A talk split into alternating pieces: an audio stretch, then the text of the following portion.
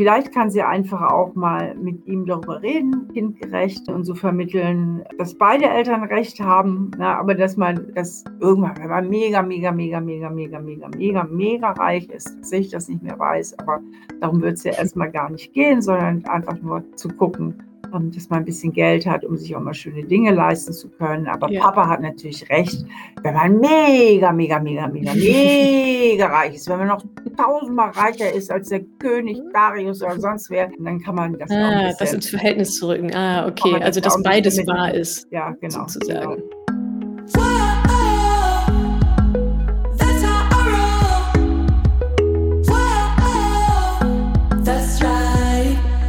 Salut Moneypennies und herzlich willkommen zu einer neuen Ausgabe von Madame Moneypenny Meets. Heute mit einer ganz besonderen Frau. Die meisten von euch werden sie kennen, und zwar Stefanie Stahl. Sie ist psychologische Psychotherapeutin, Bestseller-Autorin. Ihr Buch Das Kind in dir muss Heimat finden ist alle Jahre wieder auf der Spiegel-Bestsellerliste. Viele von euch haben es wahrscheinlich gelesen. Ihr neuestes Buch heißt Wer wir sind. Außerdem hat sie auch eine Akademie mit verschiedenen Online-Kursen zum Thema Selbstwert und auch Beziehungen auf der ihr euch sehr gerne auch weiterbilden könnt. Sie ist heute meine Gästin und wir sprechen über das Thema Money Mindset im weitesten Sinne. Also es geht darum, wie kann ich mein Money Mindset, ja, ich sag mal, aufpolieren, wie kann ich an Glaubenssätze rangehen, die mich limitieren und vor allem, wie kann ich dafür sorgen, dass mein Kind ein vernünftiges Money-Mindset mitbekommt und was heißt überhaupt vernünftiges Money-Mindset. Außerdem sprechen wir über die Themen Selbstwert, auch was ihr Money Mindset so angeht, wie sie das vielleicht äh, aktiv gestaltet hat oder auch nicht. Am Ende stelle ich Ihnen natürlich auch noch eure Fragen, unter anderem, wie gehe ich eigentlich mit Impulskäufen um? Also herzlich willkommen und schön, dass du da bist, Stefanie Stahl. Ja, und damit ganz, ganz herzlich willkommen, Stefanie Stahl. Willkommen im Madame Moneypenny Podcast. Ja, danke für die Einladung.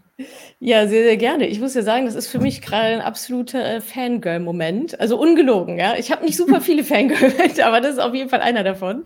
Also ich habe natürlich deine Dankeschön. Bücher gelesen und folge dir auch schon wirklich lange und gerade auch deine beiden Podcasts äh, haben mir in der einen oder anderen Situation auch schon sehr, sehr gut weitergeholfen. Also dafür schon mal äh, vielen, vielen Dank. Und unser Thema heute ist ja ähm, Money Mindset. Also wir wollen auch so ein bisschen reintauchen in natürlich äh, Prägung in der Kindheit, was das mit unserem Money Mindset macht. Vorher würde ich aber ganz gerne ähm, von dir erfahren, ja, bin ich immer sehr, sehr neugierig und interessiert, wie erfolgreiche Frauen so ihr Mindset äh, vielleicht auch geschult haben. Wie viel deines Erfolges würdest du denn so auf dein Mindset, Erfolgsmindset zurückführen oder vielleicht sogar auch Money Mindset? Gut, ich habe immer dran geglaubt, dass ich erfolgreich sein kann, wobei meine Karriere auch mit der Schriftstellerei, das war ja nicht von vornherein so mein Plan. Also mhm. mein Plan war, und dann dachte ich, das ist wirklich toll, wenn ich es schaffe, äh, Psychotherapeutin zu werden, eine eigene Praxis zu haben. Und das war eigentlich dann auch schon der Traum, den ich geträumt habe, ähm, als Psychotherapeutin mhm. mit einer eigenen Praxis dazustehen dass ich dann mal irgendwann so eine bekannte Buchautorin werde, das war ja nicht von vornherein geplant. Aber als ich halt die mhm. Bücher geschrieben habe, das war ja auch so ein bisschen eins nach dem anderen, war doch ein Zutrauen darin, dass ich das kann.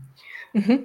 Wenn ich dranbleibe und mich diszipliniere, weil so ein Buch zu schreiben ist, zumindest für extrovertierte Menschen für mich, doch eine große Herausforderung. Den Intros ja. fällt es ein bisschen leichter, sich auf Dauer immer so auf eine Sache zu konzentrieren und da so rein zu versenken.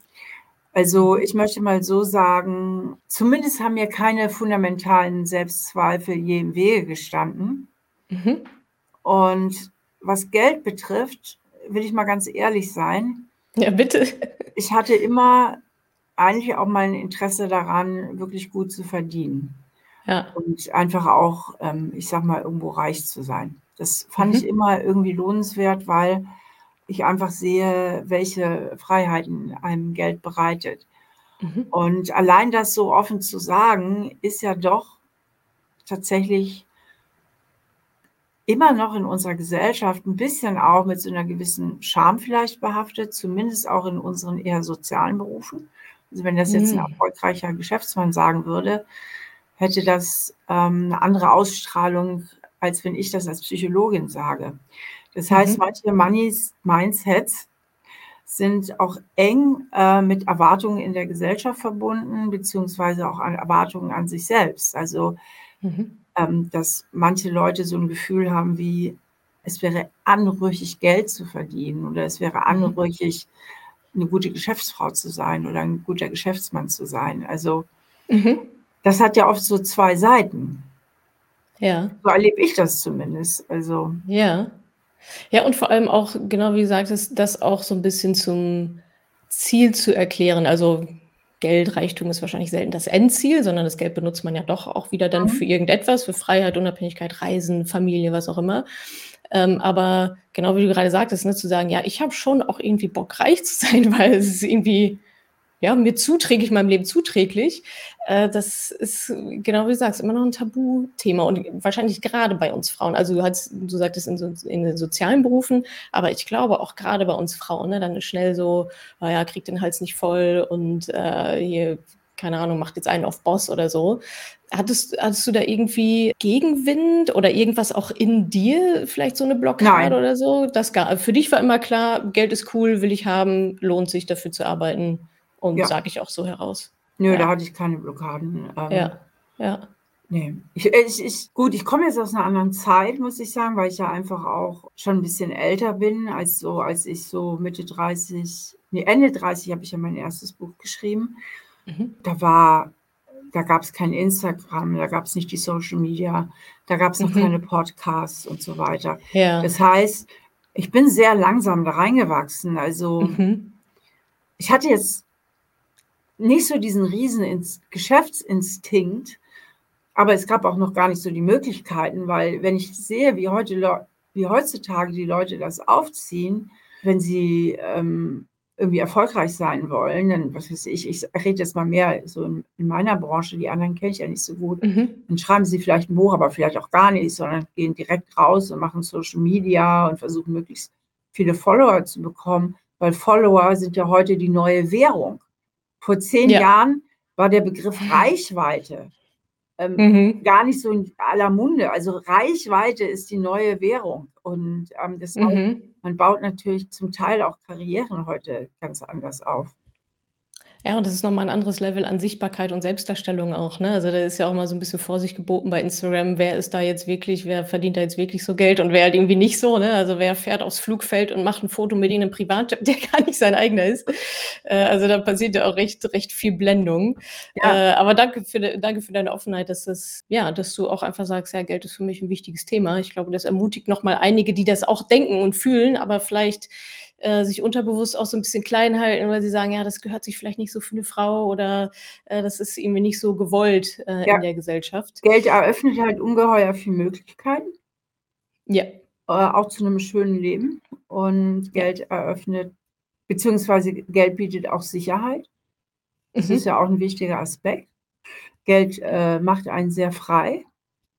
Ja. Und letztlich, wer nichts hat, kann auch nichts geben. Also, ich bin auch ähm, das glaube ich, darf ich auch über mich sagen, würden auch alle meine Freunde sofort, äh, unterschreiben, auch 'n sehr großzügiger Mensch. Aber Mhm. ich kann natürlich auch großzügig sein, ne? Und ich Genau. unterstütze ja auch Menschen mit meinem Geld, ne? Und auch Ja. viele, ich sage mal, ohne Spendenquittung, weil man dafür gar keine Spendenquittung Mhm. kriegt, wenn man ärmere Familienmitglieder einfach 'n bisschen pampert und mit durchzieht oder was auch immer, ähm, oder Freunde und so Ja. weiter und so fort. Also, äh Ja. aber, äh, Geld also, allein, dass ich das jetzt auch hinzufüge, zeigt ja schon wieder, ein warum muss man sich rechtfertigen? Also, Ja, Geld stimmt. Man muss immer so einfach 'n guten Zweck noch hinterher schieben so, ne? Es reicht nicht nur: „Ich habe Bock auf Geld so für mich“, sondern man muss es auch dann wieder mit Geben so 'n Ja, bisschen es hat per se was ne? „Aber ich gebe ja auch was zurück“, so, Genau, ja. es hat per se 'n bisschen was Ja. Anrüchiges und, ähm, Ja. Es ist ja auch immer so, dass viele Menschen in Deutschland einfach Angst vor Neid haben, ne? Man man will ja auch Mhm. nicht, ähm es Mhm. macht ja nicht symp unbedingt sympathisch, wenn man erfolgreich ist. Ja, ja, das stimmt, das stimmt. Da sind eben auch so viele Glaubenssätze noch, äh, sehr, sehr, ja, an der Oberfläche, ne? So was wie also, alleine überhaupt zu verstehen, dass man mit, also mit guter, ehrlicher Arbeit auch viel Geld verdienen kann. Ne? Also Reichtum ist ja oft so ein bisschen was, ah ja, was machen die da für Geschäfte hinter der Tür? Ist das Abzocke? Das, also ne, ich sage ja immer, es, es war noch nie so leicht wie jetzt, viel Geld zu verdienen, so auf ehrliche Art und Weise. Aber bei vielen, ja, hat das immer noch so einen negativen Touch, so, mhm. so auch so was Ungläubiges. Ne? Oh ja, wie kann die denn jetzt irgendwie so viel Geld verdienen oder so? Ja, verstehe ich sehr gut. Lass uns doch gerne mal äh, rein. Unser Schwerpunkt heute soll ja sein Thema Kindheit, ja, ist ja deins. So ein bisschen Thema Kindheit, Elternbeziehungen und die entsprechenden Auswirkungen auf das Money-Mindset der Kinder oder dann vielleicht auch heute erwachsenen Menschen.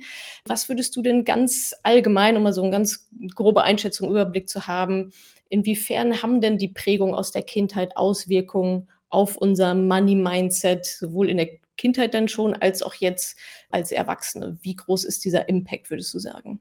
Also ich würde ihn schon mh, hm, auf jeden Fall für gegeben halten, eventuell mhm. sogar für groß. Ich bin jetzt keine Expertin für dieses Thema. Ich bin eine Expertin in Sachen Psychologie, aber keine mhm. Expertin in Sachen Money Mindset.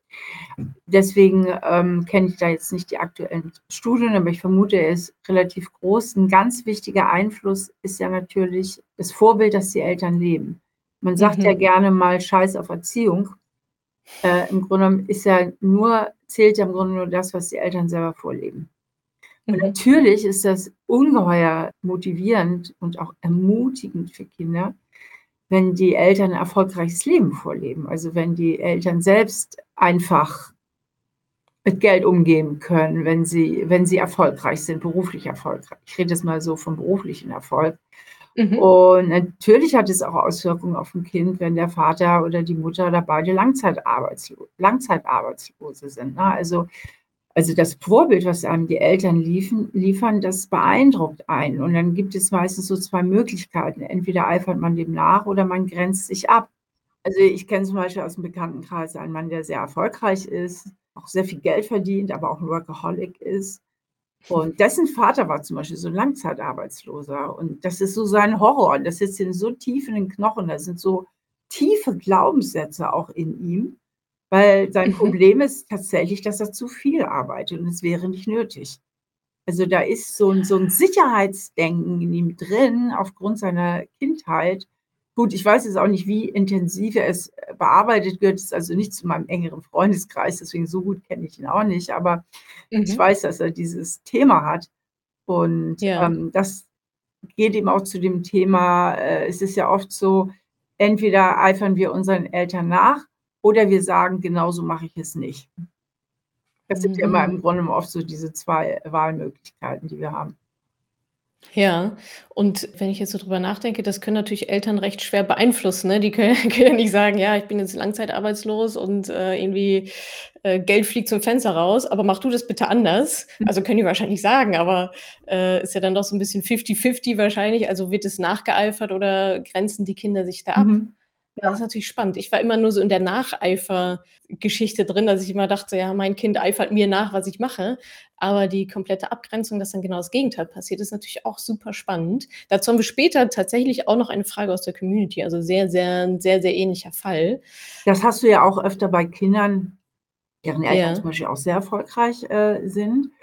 Und Kinder selbst es aber so erlebt haben, dass es irgendwie immer nur um Kohle ging und ihre Eltern zu viel gearbeitet haben. Und ja, die für sich so das ja. Gefühl haben, ach, ich hätte mir viel mehr gewünscht, meine Eltern wären mal für mich da gewesen und wir hätten mehr andere Werte in ja. der Familie gelebt, von Liebe, von füreinander Dasein, von Zuneigung, dass die mhm. sich dann zum Beispiel auch ähm, entscheiden können und genauso mache ich es nicht. Ja, scheiß mhm. auf das mhm. Geld, ich will mein Leben genießen, ich äh, lege Wert auf andere Sachen, also dass sie sich auch von dem Erfolg der Eltern abgrenzen. Hm. Was würdest du denn sagen, wie, äh, können die Eltern das vielleicht ja, für gut moderieren, ne? Also angenehm wir haben angenommen, wir haben jetzt, keine Ahnung, ein ja, ein Elternpaar, was sehr erfolgreich ist und genau vielleicht, äh, das durchlebt, was du gerade beschrieben hast, super busy, viel zu tun, äh, nur am Arbeiten die ganze Zeit. Wie kann man denn dafür sorgen, dass das Kind sozusagen nur die guten Seiten im besten Fall davon mitnimmt für sich. Du hattest gerade das Thema Werte angesprochen. Wäre das was, das nochmal zu, in ein Wertekonstrukt zu verpacken und zu besprechen mit dem Kind? Oder ist es wirklich so, ja, es ist ja schön, was du sagst, aber das Kind schaut halt, was du machst? Also das Wichtigste, was Eltern ja tun müssen und können, ist für ihre Kinder da zu sein mhm. und auch Verständnis äh, für sie aufzubringen und eine gute Bindung für die Kinder herzustellen. Also mhm. Also wenn beide Eltern jetzt sehr viel arbeiten und die Kinder sind noch klein, dann sind sie definitiv nicht genügend für die Kinder da. Punkt um. Mhm. Kinder brauchen sowohl zeitliche Präsenz als auch emotionale Präsenz. Und ähm, auf diesem Boden der vielleicht nicht genügenden Beziehungspflege ist es natürlich auch immer schwer, die Worte dann zu etablieren. Ja, also, ja. Ähm, also ich denke, egal um welches Thema es geht, Thema Elternschaft, wichtig ist, dass wenn man Kinder hat, tatsächlich auch sich ausreichend Zeit nimmt, äh, um sich um sie zu kümmern. Und mhm. wenn man dann trotzdem noch erfolgreich ist, dann haben wir ja wieder diese positive Verbindung von nette Eltern, die aber auch noch erfolgreich sind. Also warum sollte sich ein Kind da negativ abgrenzen wollen? Also dann würde es mhm. wahrscheinlich auch positiv mitgehen. Ja, ja. Also das Gesamtkonstrukt sollte halt einfach passen. Im Herzen deines Konzepts ähm, stehen ja Sonnen- und Schattenkind. Da will ich später gerne nochmal drauf eingehen, was das in Bezug auf Money Mindset ähm, bedeutet. Vielleicht kannst du nochmal kurz erklären, äh, diese Konzepte hinter dem Sonnen- und dem Schattenkind.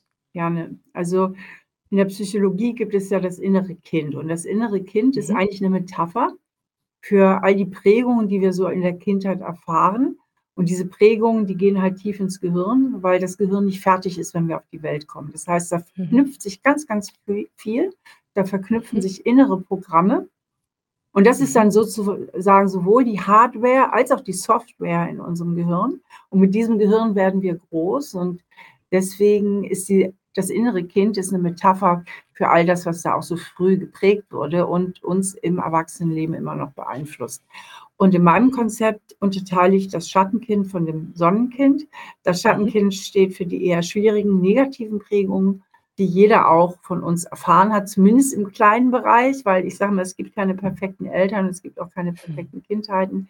Und das Sonnenkind mhm. steht nicht nur für die guten Prägungen, also all das, was sich gut eingeprägt hat, sondern auch für all das, was wir als Erwachsene uns jetzt selber neu gestalten können. Also die das Sonnenkind ist sozusagen auch die Vision meines authentischen und gesunden Selbst. Mhm. Und wenn wir jetzt so ein bisschen die Parallele ziehen zum Money Mindset, siehst du da bestimmte Glaubenssätze, die das Schattenkind hat oder die eine bestimmte Art von Schattenkind mit sich bringt, die vielleicht dann eher negative Auswirkungen auf das Money Mindset dieses Kindes, dieses Menschen hat? Ja, Natürlich. Also mhm. ganz viel geht es ja letztlich auch um das Selbstwertgefühl. Also mit welchem Mhm. Selbstwert werde ich groß? Habe ich so das Gefühl, ich bin im Ganzen okay und ich kann auch einiges erreichen in diesem Leben? Oder habe ich eher das Gefühl, ich bin nicht okay und ich mhm. muss furchtbar dafür kämpfen, dass ich was erreiche, beziehungsweise dass ich anerkannt werde? Und Mhm. ähm, in der Psychologie ist es ja nicht wie in der Mathematik, dass eins und eins immer gleich zwei ist, sondern in der Psychologie haben wir es mit sehr viel Ein Einflussfaktoren zu tun und mit sehr viel Variablen zu tun. Das heißt, ein und dasselbe Kind, nicht ganz mhm. ein, nein, ich muss anders formulieren. Kinder, die unter sehr ähnlichen Bedingungen aufwachsen, können trotzdem unterschiedliche Wege gehen. Also mhm. ein Kind zum Beispiel, das jetzt vielleicht kein so gutes Selbstwertgefühl hat mhm. und grundsätzlich an sich zweifelt und seinen Fähigkeiten zweifelt, kann, um dieses Selbstwertgefühl zu äh, kompensieren, enorm ehrgeizig werden und ist angetrieben mhm. und wird später sehr erfolgreich, immer aufgrund der Tatsache, auch angetrieben aufgrund dieses inneren, tiefsten Glaubenssatzes, ich genüge nicht. Also dieser Glaubenssatz, mhm. ich genüge nicht, kann ein unglaublicher Antreiber sein. Und es gibt viele sehr erfolgreiche Menschen, die genau diesen Glaubenssatz in sich tragen. Ich kann aber auch natürlich mit einem niedrigen Selbstwertgefühl mich eher auf die Seite der Resignation schlagen und sagen, das schaffe ich sowieso nicht und immer auch eher auf Sicherheit bedacht sein. Das heißt, ich entwickle ein hohes Vermeidungsmotiv. Das heißt, bevor ich auf die Schnauze falle, mache ich es lieber nicht und bleibe dann mhm. eher unter meinen Möglichkeiten aus Angst vor Versagen und aus Angst davor, mir wieder selbst zu bestätigen, dass ich ja eigentlich doch nicht genüge. Ja? Ich kann natürlich mhm. auch in eine krasse ähm, Misserfolgskarriere oder eine richtige Laufbahn einschlagen, die, wo ich einfach richtig abrutsche und vom Weg abkomme. Das ist natürlich auch noch alles möglich in den, in den Extremen. Aber ähm, niedriges Selbstwertgefühl kann mich sowohl antreiben, mhm. als auch natürlich in die andere Richtung schicken. Und wie gesagt, also ich kenne viele Leute, die ähm, gerade weil sie im tiefsten Inneren gar nicht so ein tolles Selbstwertgefühl haben, ungeheuer erfolgreich ja. sind und auch erfolgreicher als manche andere. Also ich sage zum Beispiel oft von mir, und das ist auch absolut die Wahrheit, ich bin überhaupt kein Workaholic. Ich bin auch mhm. sehr freizeitorientiert mhm. und ich mag halt einfach auch, wenn ich schöne Freizeit habe und ich arbeite mich tatsächlich gar nicht so tot, wie das nach außen hin vielleicht manchmal aussehen mag. Mhm. Ähm, aber das hängt auch mit meinem Selbstwertgefühl zusammen, weil mein Selbstwertgefühl, würde ich mal sagen, dass es eigentlich gut ist, das ist stabil. Mhm. Und deswegen bin ich auf den letzten zehn Metern auch nicht so ehrgeizig. Ich muss nicht jede Veranstaltung mitnehmen, ich muss nicht noch dieses, mhm. ich muss nicht noch jenes. Ähm, deswegen kann ich auch oft gut Nein sagen. Also Mhm. Die Workaholics, die ich kenne, die haben oft auch ein Selbstwertproblem. Nicht immer, aber öfter hängt das miteinander zusammen, dass sie immer diesen Glaubenssatz, ich genüge nicht, kompensieren ja. Und würdest du denn sagen, also erstmal könnte man jetzt denken, ah, okay, ja, geringes Selbstwertgefühl ist ja dann eigentlich, ja, macht mich erfolgreich sozusagen, obwohl da gerade, es geht dann natürlich in beide Seiten. Würdest du denn sagen, also finanzieller Erfolg und Karriere, okay, aber siehst du, dass diese Menschen auch wirklich erfüllt sind oder rennen die einfach immer dem nächsten hoch hinterher? Weil was so ein bisschen dahinter steckt, ist ja schon, naja, jetzt mache ich noch das Unternehmen und dann genüge ich endlich. Jetzt verkaufe ich noch das und dann genüge, jetzt mache ich noch das und dann genüge ich endlich. Aber es stellt sich ja nicht so richtig ein, oder? Also diese Kompensation ist ja nicht erfolgreich. Ja, das mhm. beobachten wir auch öfter und das sagen ja auch öfter erfolgreiche Menschen, auch die mhm. jetzt im Künstlerbusiness sind, Superstars, mhm. Musiker oder sonst was, die aber trotzdem ja, ja. Ähm, sagen, Mensch, ich hatte mein Leben lang mit Depressionen zu tun oder mit Angstzuständen ja. zu tun und die trotz ihres ganzen Erfolges jetzt gar nicht so zufrieden und glücklich sind. Aber es gilt natürlich auch für erfolglose Menschen, die sind ja nicht Deswegen. Ja, ja stimmt. Das ist so, so ein bisschen dieses Bild, so, ja, willst du im Bus weinen oder im Ferrari? Ne? Dann nehme ich lieber den Ferrari. Weil tust du so oder so. Ja, dann lieber ja genau. Ähm, ja, das, das, stimmt natürlich. Ja, das ist, das ist nochmal ein guter Punkt. Ne? Das natürlich das gilt halt für, für beide Seiten. So. Ja, Richtig. Ja, verstehe. Genau. Wenn wir da mal ansetzen, also was kann ich denn dann als Elternteil tun, um mein Kind ja, ein vernünftiges Money-Mindset sozusagen beizubringen. Aber wir haben jetzt gerade gehört, da auch da geht es eigentlich um um den Selbstwert, also den stabil zu halten, weil so richtig gesund klingt das ja auch nicht so, ne? Also geringes Selbstwertgefühl und dann bin ich erfolgreich, ja okay, aber diese Lehre, wie wie fühle ich die dann? Was was können denn Eltern tun, die sich jetzt sagen: „Ja, ich will schon, dass mein Kind ein vernünftiges Money-Mindset hat“ und jetzt hast du ja gerade den Bogen zum Selbstwert gespannt. Wie wie kriege ich das denn hin? Wie mache ich das denn?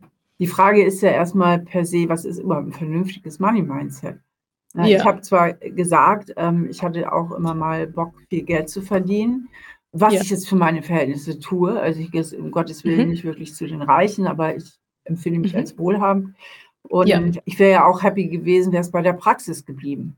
Verstehst du? Also, mhm. was ist ein, ja. also wo, wo, ja. was ist ein vernünftiges Money-Mindset? Also für mich ist ein vernünftiges Money-Mindset, wenn man mit seinem Geld klarkommt und wenn man sagt, mhm. ey, das ist das Geld, was ich zum Leben brauche oder ich habe gerne auch noch ein bisschen mehr, als was ich zum Leben brauche, wie auch immer. Also wenn man sich eigentlich mhm. in der, in der Situation wohlfühlt, beziehungsweise was, was die Umsetzung seiner beruflichen Lebensziele anbelangt, dass man nicht unter seinem Level bleibt, mhm. aber eben auch nicht sich zu Tode stresst und vor Ehrgeiz und Versagensangst zerfressen, mhm. permanent mhm. einem Erfolg hinterher rennt, der einen letztlich auch nicht glücklich macht. Also letztlich kommen wir wieder auf Selbstwertgefühl. Was ist ein glückliches mhm. Leben? Gutes glückliches Leben ist ja doch, wenn ich in ganz guten Balance mit mir selbst und mit meinen Beziehungen lebe. Und wenn ich dann noch Mhm. angenehmes Geld verdiene und mir das ein oder andere Schöne leisten kann, eine schöne Wohnung leisten kann, ab und zu mal in Urlaub fahren kann, mal ins Restaurant essen gehen kann, auch eine gewisse Großzügigkeit vielleicht als Gastgeberin walten lassen kann, dann ist das ja, Ja. ein total gelungenes Leben oder ist das ein gelungenes dann ist es auch ein gelungenes Money-Mindset. Ne, und dann gibt es eben Absolut. Leute, die können überhaupt nicht mit Geld umgehen, die die Mhm. die einfach da nicht langfristig auch planen können und relativ Mhm. impulsiv Geld ausgeben. Dann gibt's Leute, das sind für mich die Schlimmsten, ehrlich gesagt, ähm, die geizig sind. Das ich Ja. Geiz ist für Ja, mich 'ne ja, ja. ganz ätzende Eigenschaft, die kann ich überhaupt nicht leiden. Ähm, und mit Ja. Geiz meine ich Geiz. Mit Geiz meine ich nicht, jemand hat wenig und muss sparsam sein, Nicht sparsam, ja, jemand ja. hat viel und gibt nichts ab, ne, und zählt dann noch Ja. jeden jeden Euro durch. So so 'n Fall haben wir auch in der Ja, aus Verwandtschaft. so Mangeldenken heraus wahrscheinlich. Ja, das Ja. da ist oft der Glaubenssatz dahinter: „Ich komme zu kurz.“ Mhm. Ja. Ah, okay. Also, alles, was ich habe, gehört mir und muss bei mir bleiben und auch so Ja, bisschen so so 'n 'ne fehlendes Rache. Vertrauen, ne? Ja, So fehlen in sich selber. Also, wenn ich ja, davon ausgehe, dass ich halt immer mehr immer weiter Geld verdiene, dann könnte ich ja theoretisch auch was davon loslassen, ne, und spenden oder einfach Mhm. weggeben oder so. Und, ähm, nicht wenige bauen halt auch diesen se ihren Selbstwert rund um das Thema Geld auf, ne? Also, dass sie sich einfach auch viel Ah. wertiger fühlen, wenn sie viel Geld haben und wenn sie angeben können. Also, wenn sich das dann noch kombiniert mit Angeberei. Ja, Ja. ah, sind wir haben ja die Reise gemacht und da dieses und da jenes, ne? Und für sich irrsinnig viel Geld selber ausgeben. Aber sobald es darum geht, äh, mal 'n bisschen großzügig zu sein, ähm, Mhm. dann richtig knauserig sind. Das finde ich ja ganz furchtbar. Also, Ja, ja. um noch mal auf deine Frage zurückzukommen, was ist ein vernünftiges, äh, Money-Mindset? Da würde Mhm. ich sagen, wenn im Grunde interagiert das mit Eltern, die sowieso gute Werte vertreten. Also, die Mhm. sowieso, sage ich mal, einigermaßen selbstreflektiert sind. Und Ja. da wird das hm, der der Schwerpunkt der Erziehung ja nicht auf Money-Mindset liegen, sondern das wird Ja. einfach das läuft dann einfach so mit, ne? Und viel läuft ja Ja. auch, ähm, dass man den Kindern einfach 'n bisschen eigene Verantwortung übergibt, dass sie ab 'nem gewissen Alter ihr Taschengeld bekommen, dass sie sich das dann mal selber einteilen und selber ihre Erfahrungen damit machen. Und, Mhm. ähm, zu 'ner guten Erziehung geht gehört ja eben auch, dass man altersgemäß den Kindern einfach auch etwas zutraut Mhm. und sie damit auch selbstverantwortlich handeln lässt. Und Ja. Mhm. das ist zum Beispiel in Form von Taschengeld Mhm. kann das der Fall sein und dass man die Kinder auch wirklich machen lässt mit ihrem Taschengeld. Dann sehen sie ja selber, wenn sie alles schnell ausgeben für kurzfristige Belohnung und dann fehlt ihnen das Geld, um sich, äh, 'n kleinen Wunsch zu erfüllen, den ne, dann können die Eltern ja mitreflektieren. Ja gut, dann hättest du 'n bisschen was beiseite legen müssen von deinem Taschengeld, ne? Also, dass Ja. man das dann eben auch so 'n bisschen begleitet und den Mhm. Kindern natürlich auch vermittelt, dass Geld nicht an den Bäumen wächst, sondern dass man eben eben auch dieses gesunde Verhältnis zur Arbeit, ne, und, hm, Mhm. denen auch vorlebt, dass man selber seine Finanzen so weit einteilen kann, ja. Ja, Und denen weder also 'n dies übermäßigen Geiz, äh, vorlebt, noch ähm, noch 'ne impulsives Geld ausgeben, wo dann jeden End Monatsende nichts mehr da ist und nicht, Ja. weil tatsächlich genug da ist, äh, weil die Eltern vielleicht arm sind, sondern, ähm, weil man einfach schlecht mit Geld wirtschaftet. Ja, ja, da gibt's ja auch wirklich schöne schöne Systeme auch für Kinder mittlerweile, ne? Also, dass man so Traumdosen bastelt meinetwegen und dann kommt da das Taschengeld rein und dann können sie das Mhm. in die verschiedenen Dosen legen für kurzfristige Ausgaben, für lang längerfristige Sparziele, zum Vermehren, für Investieren und so weiter. Also, es ist ja schon auch und wie du sagst, ich finde auch, es fügt sich ins Gesamtkonstrukt ein. Ja, also, Ja. äh, was bringe ich meinen Kindern über Gesundheit bei oder was lebe ich denen vor über Beziehungen, über Arbeit, über Finanzen? Es ist ja ein Lebensberei Weiterentwicklung.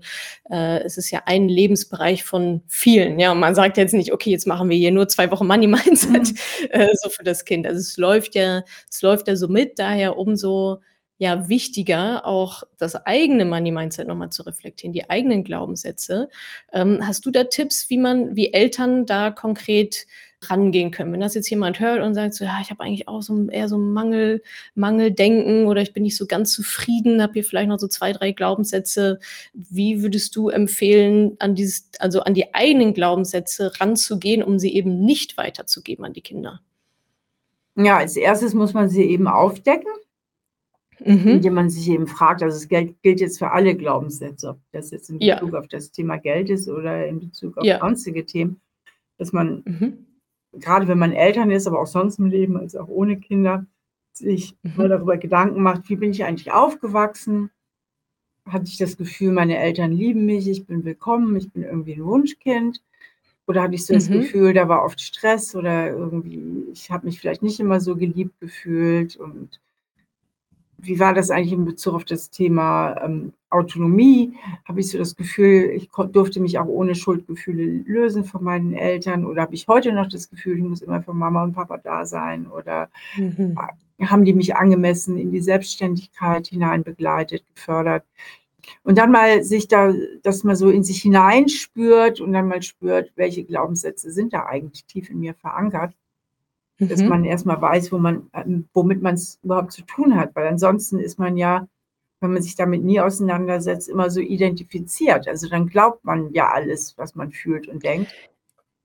Ja, das sind die Glaubenssätze Fakten, ne? Und man genau. weiß gar nicht, dass das eigentlich ein Glaubenssatz ist. Also, dass genau. das nicht gegeben ist, sondern in meiner Welt ist es so gegeben. Es fühlt sich an wie ein Fakt, aber bei meinem, bei meinem Nachbarn ist das nicht der Fall so. Richtig, genau ja. richtig. Mhm.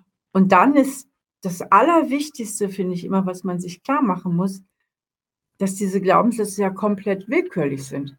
Mhm. Wenn ich mir einfach nur vorstelle, meine Eltern wären ein bisschen anders drauf gewesen. Die hätten vielleicht ein paar Dinge anders gemacht oder wären einfach auch nur in einer besseren Lebenssituation gewesen, weil oft mhm. sind ja mhm. Eltern auch gestresst, weil vielleicht müssen beide berufstätig sein, dann ist die eigene Mutter noch mit im Haushalt als Pflegefall und und und. Es gibt ja tausend Konstellationen, warum Eltern überhaupt nicht in ihrer Ressource sind.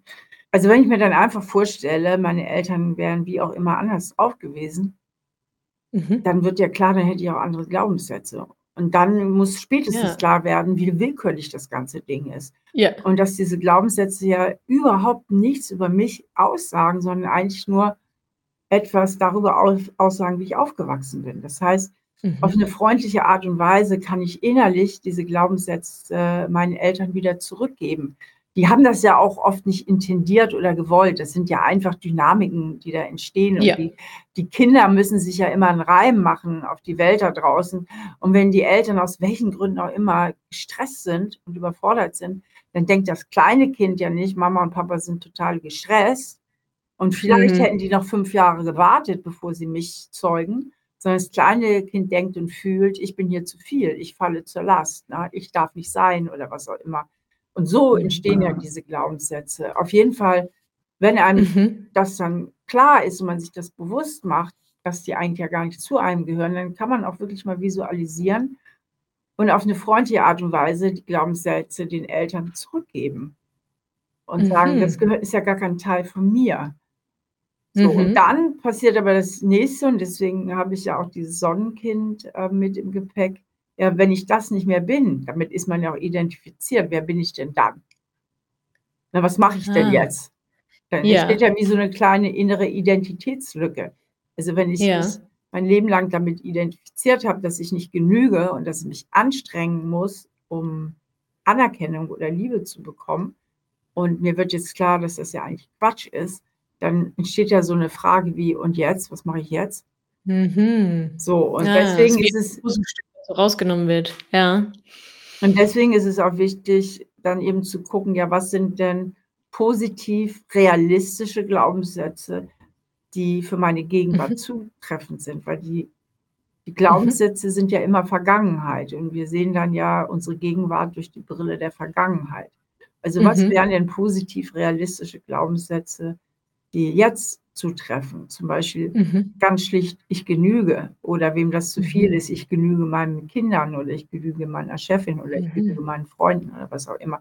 Also dass ja. man sich positive neue Glaubenssätze formt und die auch spürt, also die auch wirklich fühlt und sich damit zusammenhängt, äh, auch überlegt, was sind denn Verhaltensweisen, die viel konstruktiver sind, als was ich bisher gemacht habe. Beim Schattenkind spreche ich ja von den Schutzstrategien, also Selbstschutzstrategien, die man anwendet, um, um zum Beispiel dieses ungenügende Gefühl zu kompensieren. Und beim Sonnenkind spreche ich von den Schatzstrategien, also konstruktiven Verhaltensweisen, was kann ich machen, wenn ich das andere nicht mehr mache? Also wenn ich jetzt mhm. aufhöre, mhm. von morgens mhm. bis abends zu rödeln, um alle Erwartungen in meiner Umgebung zu erfüllen, mit dem Ziel, dass mich alle mögen, wenn ich das jetzt nicht mehr mache, weil ich jetzt verstanden habe, dass ich eigentlich genüge, so wie ich bin und dass ich nicht immer alle Erwartungen erfüllen muss, ja, was mache ich denn dann? Ja, gute Frage. so.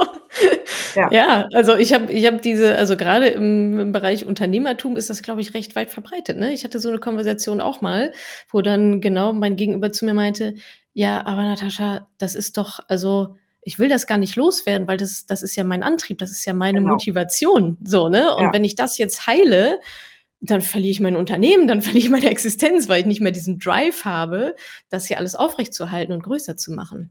Ja, für die ja. habe ich auch einen guten Tipp ja. sehr sinnvoll, wenn man in die neuen Glaubenssätze den positiven Nutzen des alten Glaubenssatzes mit einbaut. Das heißt konkret, wenn mein alter Glaubenssatz, ich genüge nicht, mich, ich genüge nicht, mich permanent motiviert, Höchstleistungen zu erbringen und ich habe Angst, wie dein Bekannter, den du eben erwähnt hast, dann verliere ich ja die. Kontrolle wenn ich diesen ja. Glaubenssatz aufgebe, na, auf einmal will ich vielleicht nur noch irgendwie in der Karibik segeln Abhängig, oder so. Genau. Aber ich, ich, ich, ich will ja schon dieses Unternehmen. Ähm, ja. Dann kann man sich durchaus einen neuen Glaubenssatz zurechtlegen, der heißt, ich genüge. Mhm. Und wenn ich möchte, kann ich jederzeit viel leisten. Ah. Uh.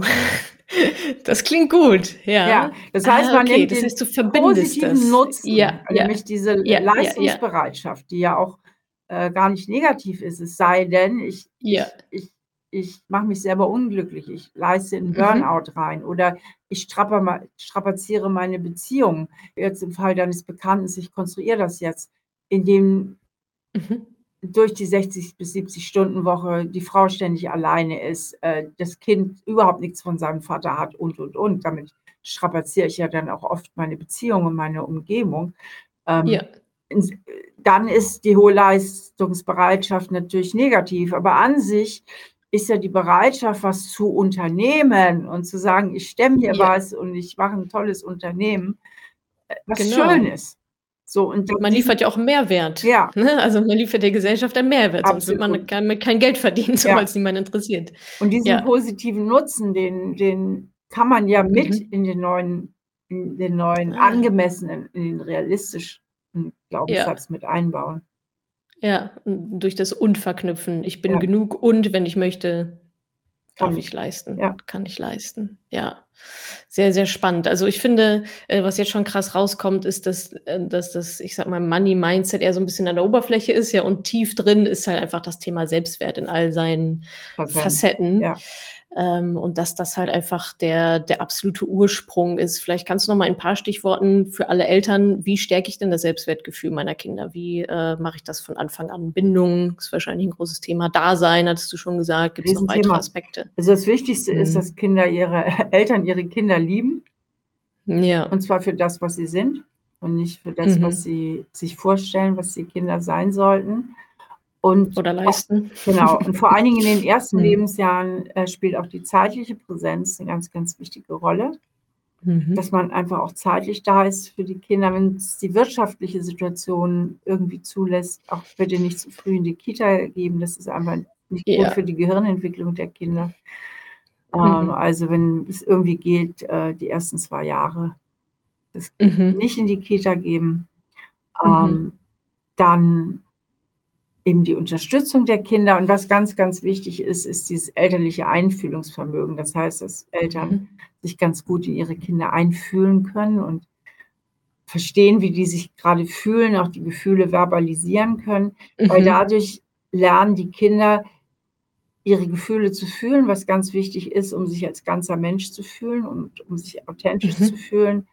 und später dann aber auch diese Gefühle zu regulieren, auch mit Gefühlen umgehen zu können. Denn wenn wir mhm. von Authentizität reden, und das ist ja tatsächlich ein sehr wichtiges Ziel in der persönlichen Entwicklung und Entfaltung, Authentizität heißt ja, dass ich mich annehme, wie ich bin und dass ich traue, zu mir zu stehen, was natürlich nicht bedeutet, dass ich nicht anpassungsfähig wäre. Ähm, mhm. Aber dann sprechen wir eigentlich im letzten auch von Gefühlen, also dass ich Zugang ja. zu all meinen Gefühlen habe und diese Gefühle auch regulieren kann. Also dass ich dann auch nicht mhm. die Sklavin meines Gefühls bin, sondern tatsächlich auch in einer angemessenen Form mit diesen Gefühlen umgehen kann. Was natürlich nicht bedeutet, dass es Momente gibt der tiefsten Verzweiflung oder der tiefsten Krise oder auch mal Momente von krasser Angst oder Panik. Das gehört ja auch ja. alles dazu. Aber dass ich grundsätzlich und im Großen und Ganzen eben diesen Zugang habe und mit diesen Gefühlen auch ganz gut umgehen kann. Ja, genau. Und ich meine, in Bezug auf Geld kann man ja auch bestimmte Gefühle moderieren von Kindern. Ne? Also wenn sowas wie Neid hochkommt oder Eifersucht oder so ein bisschen so Geiz, mhm. äh, wenn man das vielleicht irgendwie merkt bei den Kids, kann man das ja schon auch mit moderieren, ja, und vielleicht was anbieten und zu sagen, ah, hättest du das jetzt auch gerne, bis jetzt neidisch, ja, guck mal, hier ist doch dein, also ne, um aus diesem krassen Mangeldenken, Konkurrenz vielleicht rauszukommen, weil Geld hat ja auch einfach sehr, sehr viel, äh, sehr, sehr viel mit Gefühlen auch zu tun. Ich glaube, wenn man da so ein bisschen drauf achtet, dann diese, ich nenne es jetzt mal geldspezifischen Gefühle, die da vielleicht so rum, oder materielle, materielle Gefühle äh, zu materiellen Dingen, ähm, die kann man ja auch sehr gut moderieren bei Kindern schon mhm. vorab. So, ja, super. Vielen Dank dafür schon mal. Äh, wir kommen noch kurz zu den Fragen aus der Community. Äh, ein paar Dinge hattest du auch schon ganz kurz mal angesprochen. Ähm, du warst nämlich schon bei emotionalen Käufen relativ am Anfang, das hattest du schon mal erwähnt.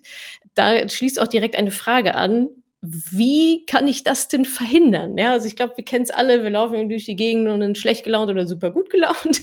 Äh, ich sage immer, ja, in welcher Laune kaufst du denn dann nichts? Gibt ja für alles dann immer eine Rechtfertigung. Was wären denn so deine Tipps, deine Ansätze, so diese emotionalen Impulskäufe, die ein bisschen mehr zu kontrollieren? Mhm. Die haben ja etwas mit unserem tiefliegenden Bedürfnis ähm, nach guten Gefühlen zu tun. Also wir mhm wir haben ja nur vier psychische Grundbedürfnisse und es ist sehr interessant, wenn man die kennt und versteht, mhm. weil dann versteht man eigentlich auch den Menschen. Ja, und ja. Ähm, ein wesentliches Grundbedürfnis ist, dass wir ungute Gefühle gern vermeiden und mhm. gute Gefühle erlangen. Mhm. Und Impulskäufe sind dafür da, wie alle kurzfristigen Belohnungen, dass wir kurzfristig einfach ein gutes Gefühl haben. So, mhm. darum geht es. Ich kaufe ja. was und in dem Moment fühle ich mich gut und ich fühle mich nicht nur gut, sondern ich habe auch eine gewisse Kontrolle über mein Glück, weil indem ich mhm. das kaufe, kann ich selber bewirken, also Kontrolle darüber herstellen, dass ich glücklich bin. Ja. So, wenn ich das dann danach, dagegen wäre ja auch gar nichts einzuwenden, wenn ich danach mhm. happy wäre mit dem Kauf. Aber anscheinend scheint deine, deine Zuhörerin ähm, darin ja ein Problem für sich wahrzunehmen. Also ist sie ja gar nicht so happy. Ja. Oder sie gibt einfach genau. zu viel Geld aus und lebt dann über ihre Verhältnisse. Und da mhm. ist ja immer die Frage, welches unangenehme Gefühl möchte ich denn mit dem Impulskauf oder mit dieser Neigung zu Impulskäufen überdecken oder welchem Gefühl möchte ich eigentlich aus dem Weg gehen? Und mhm. sich diesem Gefühl mal zuzuwenden das auch mal auszuhalten und sich auch zu fragen, woher kommt denn dieses Gefühl?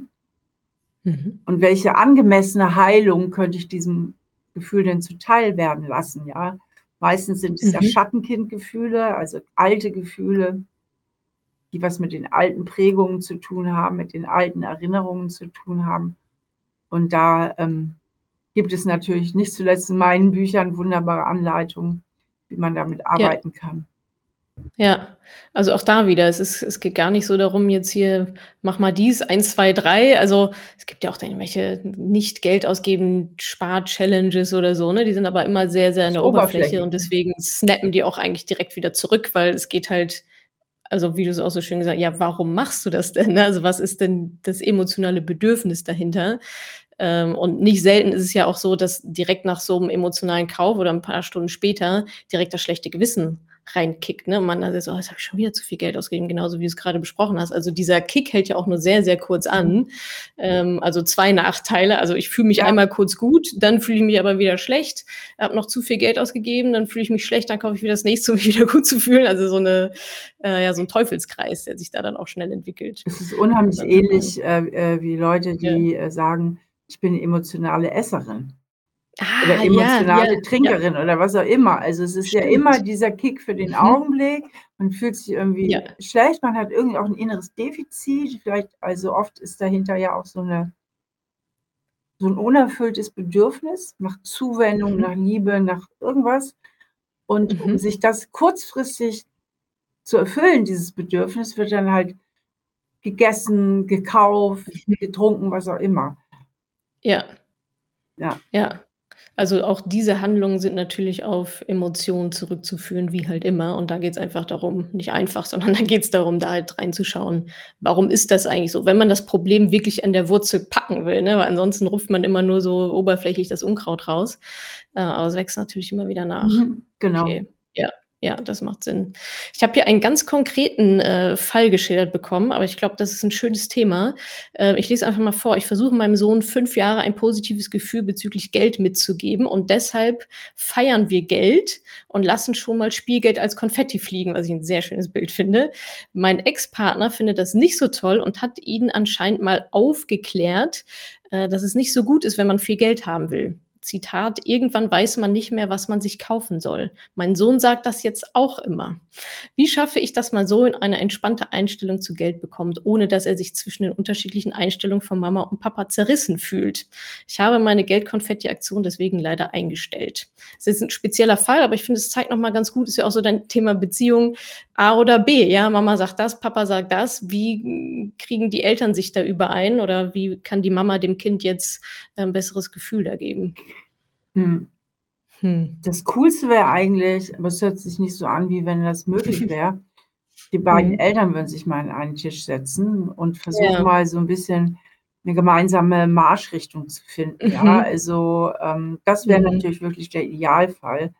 Ich kann jetzt auch nicht beurteilen, wie weit das da geht mit ihrem Geld, Konfetti, Regen und ähm, ich unterstelle jetzt mal wohlwollend, dass sie ihrem Kind natürlich auch andere Bindungen und Werte äh, vermittelt. Und ja. es ist immer problematisch, wenn dann so zwei Eltern so ein bisschen gegeneinander arbeiten. Ne? Und der mhm. Vater dann wieder sagt, ja gut, irgendwann weißt du ja auch nicht mehr mit deinem Geld, was, was du dir kaufen sollst. Und der Sohn hängt ja auch an seinem Vater und ist natürlich auch verunsichert. Und ja. ähm, ich weiß nicht, wie alt der Sohn ist, aber der scheint ja alt genug zu sein, um mit dem irgendwie fünf, reden zu können. Fünf, ja, fünf Jahre.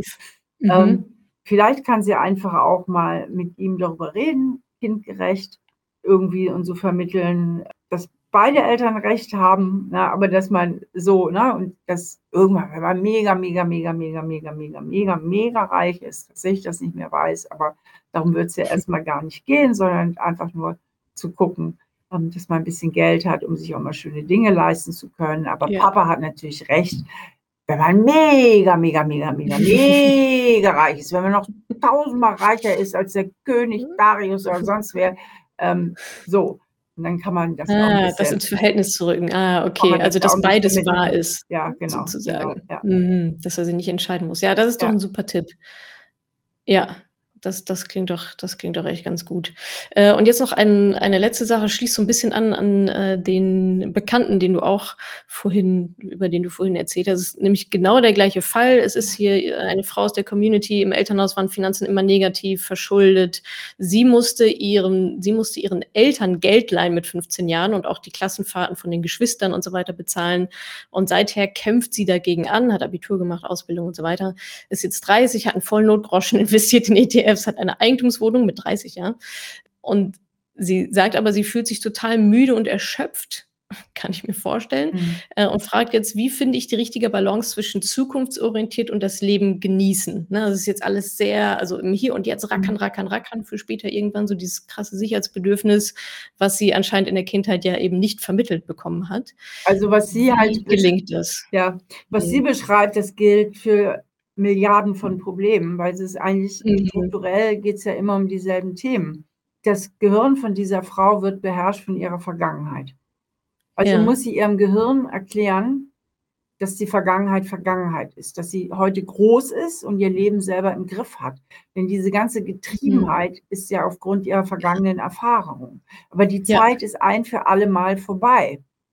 Das kann man mhm. sich vorstellen, wie, wie, wie im Krassen ist das bei Traumatisierten so. Die können, die glauben immer jederzeit, ähm, könnte wieder dasselbe Trauma passieren, aber die Zeit ist vorbei, die gehört in die Vergangenheit. Und in, in milderen Fällen kennen wir das alle, dass wir Sklaven unseres Gehirns sind, das in der Vergangenheit geprägt wurde. Mhm. Also sie sollte sich Zeit nehmen und da gibt es auch schöne Methoden, aber die kann sich zum Teil auch selber ausdenken, dem Schattenkind in ihr oder ihrem Gehirn wahlweise, wie man es nennen möchte, zu erklären, dass sie heute groß ist, dass sie ihr Leben komplett im Griff hat sehr, mhm. sehr gut im Griff hat und dass es nicht nötig ist, weil ihre Eltern nichts mit ihr zu tun haben, bis zum Burnout zu arbeiten, um zu verhindern, dass es ihr so geht wie ihren Eltern, weil die Zeit ist einfach vorbei. Sie hat ein anderes Leben und das muss sie sich wirklich klar machen, damit sie mehr Sicherheit findet, mehr innere Sicherheit. Sie kämpft ja immer um Sicherheit, aber dass sie weiß, sie hat jetzt schon alle Sicherheit, alles ist gut. Ja, ja, das das ist wahrscheinlich das ist 'n sehr, sehr guter Punkt. Man also, ich lese es auch so raus, ne? Ich habe das, habe das, habe das, habe das, aber Mhm. trotzdem, sie kommt ja nicht ans sie dieses Gefühl der Sicherheit stellt sich nicht ein. Ja, sie kann auch noch 'ne Eigentumswohnung kaufen, Richtig. äh, ändert halt einfach nichts, ne, weil's im Inneren nicht nicht Ja. diese Sicherheit einfach nicht gibt. Ja, super, liebe Stefanie. Vielen, vielen Dank. Dann sind wir auch Punktlandung genau durch. Äh, alles, was du hier erzählt hast, findet man natürlich auch noch in deinen Büchern. Ähm, das neue Buch heißt ja Wer wir sind, ist gerade rausgekommen. Auch in deiner Akademie kann man sich natürlich weiter fortbilden. Äh, vielen, vielen Dank. Also es hat mir auch nochmal sehr die Augen, und ich kenne eigentlich schon alles von dir, aber hat mir mhm. trotzdem an der einen oder anderen Stelle nochmal sehr die Augen geöffnet, gerade im Bezug aufs, aufs Money Mindset. Also äh, vielen, vielen Dank, dass du äh, hier zu Gast warst. Und, ja, äh, danke äh, dir ja, auch herzlich. Gute. Ja, danke dir. Bis bald. Bis bald. Tschüss. Tschüss. Ciao. Danke, dass du diese Podcast-Folge angehört hast. Wenn du noch mehr Tipps, Tricks und Inspiration möchtest, folge mir doch einfach auf Instagram und auf Facebook. Dort gibt es übrigens auch regelmäßige Live-Events mit mir. Und außerdem in der Madame Moneypenny Facebook-Gruppe, in der nur Frauen zugelassen sind, kannst du all deine Fragen loswerden. Also, Folgt mir gerne auf Instagram und auf Facebook und komm unbedingt in die Ladies Only Madame Moneypenny Facebook-Gruppe. Wir sehen uns dort. Ich freue mich auf dich.